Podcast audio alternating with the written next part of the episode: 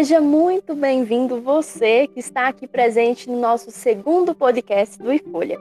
Hoje vamos entrevistar ela, professora do IFTM, com um currículo muito desejado e agora escritora de um livro, Magda Rita Duarte. Seja muito bem-vinda, Magda. Boa noite, Bia. Boa noite a todos os ouvintes do iFolha. É um prazer estar aqui. Muito obrigada pelo convite. Ai, é nós que agradecemos. Vamos iniciar com algumas perguntas sobre o seu livro. É de conhecimento geral que nós estamos vivendo em um contexto pandêmico desde o início de 2020, o mesmo ano da publicação do seu livro, correto? Sim. Muito e muitas, difícil. Muitas áreas no Brasil, inclusive editorial, passaram por crises e dificuldades. Como foi sua experiência em publicar um livro no meio desse contexto? Acha que afetou em alguma forma? Bia, eu comecei o processo de edição e publicação durante a pandemia mesmo. A editora, na época, me avisou dos prazos que poderiam né, ser estendidos em relação à, à publicação e que os funcionários estavam, estavam em home office é, etc. Só que, no entanto, não houve atrasos significativos no processo. Não ser um contrato que demorou chegou, a chegar por conta do, do envio, né, pelos correios, etc. Mas, de modo geral, por conta do empenho da editora, né, dos, dos funcionários trabalharem em home office, não houve atraso. Sempre foi um objetivo escrever um livro ou, de, ou esse desejo se manifestou depois? Foi um planejamento a longa data ou foi uma necessidade de publicação de sua produção científica do seu doutorado? Ah, eu sou amante da leitura, dos livros, assim, desde a infância. Chegava a ter participado das competições promovidas pela biblioteca da minha escola, entre outras coisas. E assim, quando a gente gosta muito dos livros, não dá para dizer que não era um sonho publicar um livro mas era um sonho que parecia intangível. E, e aí a tese, ela e o resultado da pesquisa ali pronta, é, me deram, né, as duas coisas me deram essa oportunidade. Eu tive a oportunidade de realizar esse sonho. Eu não poderia deixar de, de, de publicar. Ai, que legal. Estimulada pela pandemia do Covid-19, o ensino presencial precisou se reinventar e se transformar em ensino remoto. Isso se retornou a um desafio para a educação brasileira, tanto para educadores quanto para alunos.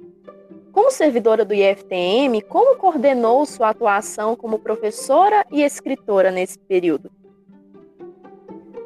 Tem sido um momento desafiador para todos nós mesmo. É, e a gente precisou como professora, se reinventar, verdade.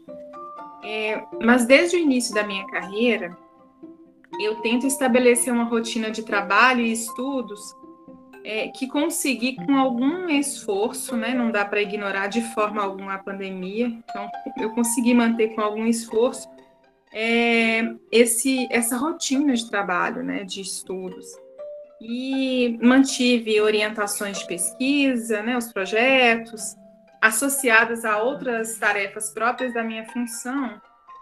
E eu consegui, durante esse período, por conta disso, a editar o texto do livro.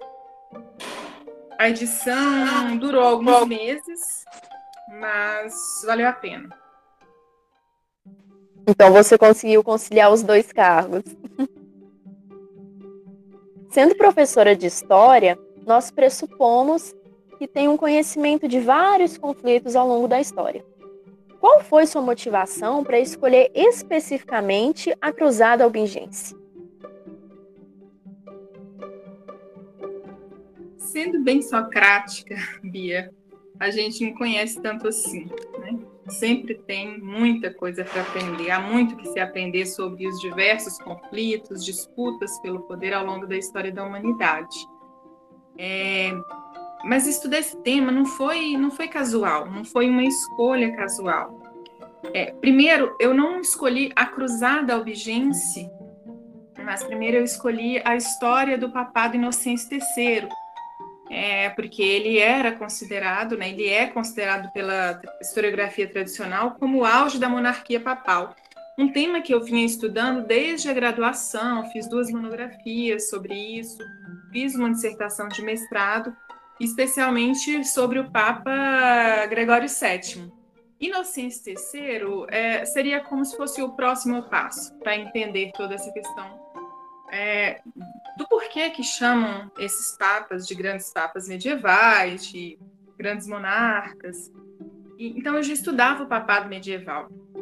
O caso da, da Cruzada Albigense, ela surge porque está entre os conflitos administrados né, pela a Igreja durante o papado de Inocêncio III.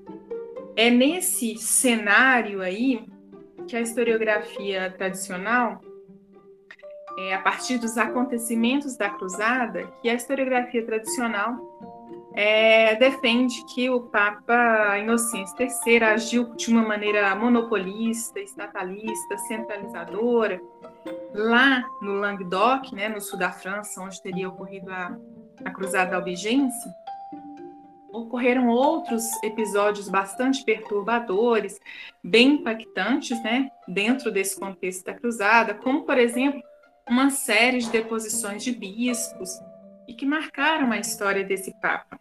É, não foi uma escolha aleatória, como eu disse, não foi casual, faz parte de um processo de estudo que eu venho desenvolvendo sobre o papado medieval há alguns anos. É, inclusive foi um tema que chamou bem a atenção, né? Mas agora sobre o IFTM. É, o IFTM também é reconhecido pelo incentivo aos alunos e servidores para a contribuição às ciências e à sociedade como um todo. Mas quando começou a escrever e planejar sua publicação de um livro, sentiu ou teve, de alguma forma, o apoio da escola? Esse é um momento reconhecimento porque durante o doutorado, o IFTM, ele me a escola me, me concedeu dois anos de licença para capacitação e só foi possível uh, o término da tese com a qualidade, né, que, né, com esse resultado que a gente tem hoje, por conta desse investimento da instituição. Inclusive, no livro, no primeiro parágrafo dos agradecimentos, eu faço referência a isso e a importância dessa concessão para a realização do trabalho. Você pode nos contar um pouco sobre a sua escolha em ser professora de história e agora escritora de um livro? Quais são seus objetivos principais com essas contribuições?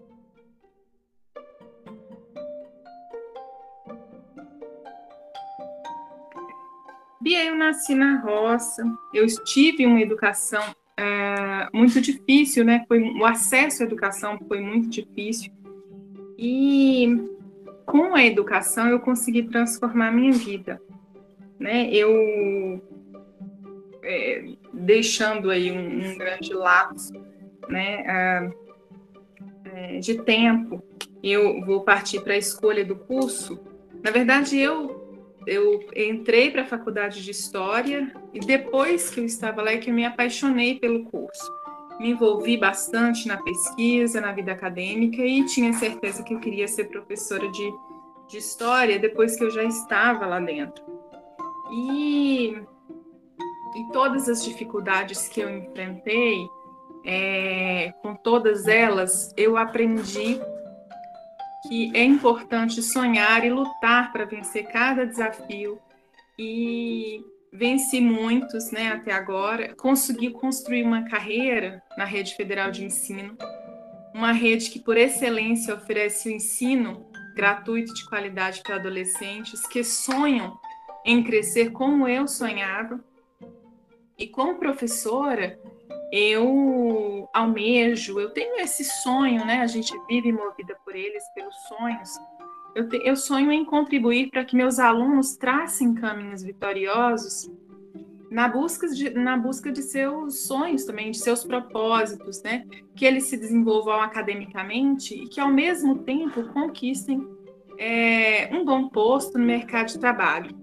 Eu acho que é bem importante que os alunos, né, que os adolescentes que estão agora no ensino médio, é, eles conheçam nossas histórias de superação, que não só a minha, mas outras histórias de superação, não para nos aplaudir, não é isso, olha que legal, que bom que você venceu, não é por isso, mas para que eles possam acreditar mais em si mesmos e compreender que os desafios fazem parte da jornada e que os obstáculos eles não são intransponíveis, ao contrário, são plenamente superáveis por cada um que se dedica. É, e serve de exemplo para cada um de nós, né? E seus alunos, majoriamente, ainda são do ensino médio. Quando escreveu o livro, pensou em escrever também tendo esse público dessa faixa etária como leitores?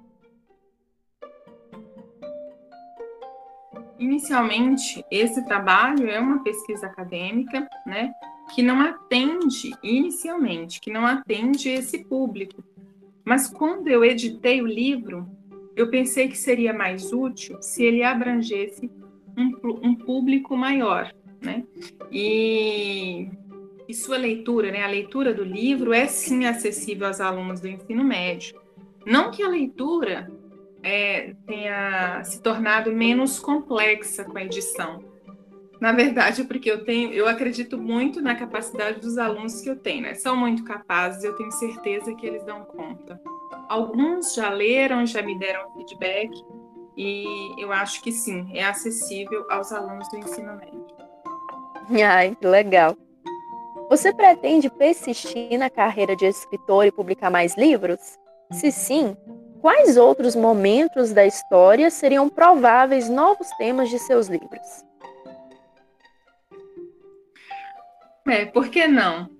Certamente, assim, se isso vier a ocorrer, né, quem sabe, eu continuarei com as temáticas medievais. Os professores, né, são um dos maiores exemplos dos estudantes, pessoas e, pro, e como também profissionais. E com certeza agora você se tornou a inspiração de alguns de nossos alunos. Se um aluno quisesse seguir seu exemplo e um dia chegar a publicar também um livro, o que o aconselharia a fazer?